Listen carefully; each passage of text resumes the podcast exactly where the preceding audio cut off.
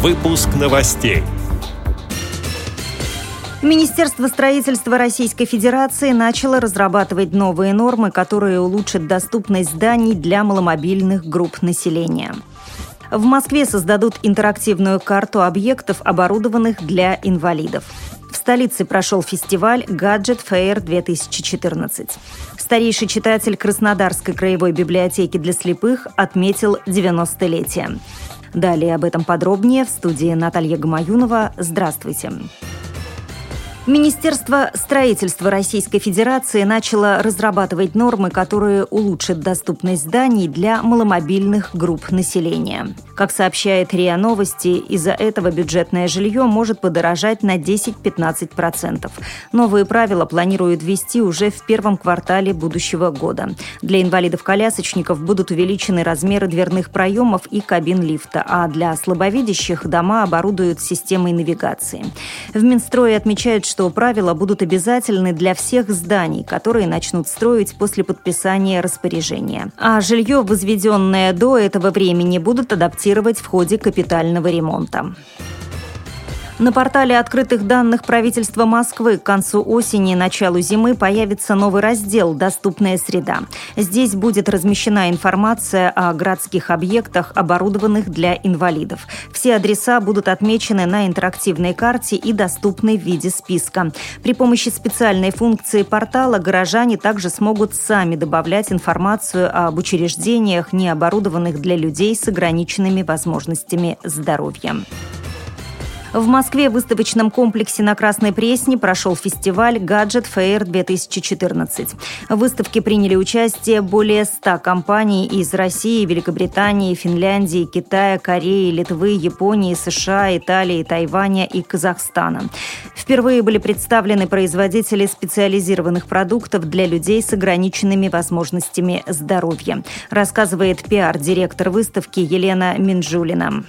Этот конкретный проект на выставке Gadget Fair мы сделали совместно с Комитетом общественных связей города Москвы.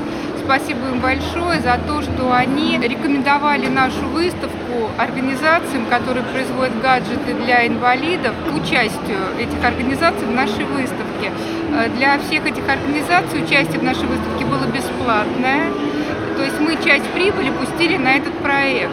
У нас в этом году всего три организации, которые делают гаджеты для людей с ограниченными возможностями. Это Интерпрофит, Эликжест и Национальный центр проблем инвалидности. Там две организации. Одна организация от МАИ и, и, и вот маркетинг Association. И если в следующем году будет желание у большего количества организаций, мы с удовольствием предоставим им э, площадь. В рамках выставки прошел конкурс на лучший гаджет для людей с ограниченными возможностями здоровья. Первое место заняли продукты, представленные компанией Interprofit. Фирма Elixgest показала новый Tiflo Flash Player с поддержкой онлайн-библиотеки и интернет-радио. Подробнее о выставке Gadget Fair 2014 мы расскажем в программе «Актуальный репортаж» в ближайшее время. Краснодарская краевая библиотека для слепых имени Антона Павловича Чехова и Дом культуры ВОЗ провели мероприятие, посвященное 90-летию старейшего читателя библиотеки Ивана Васильевича Ротова.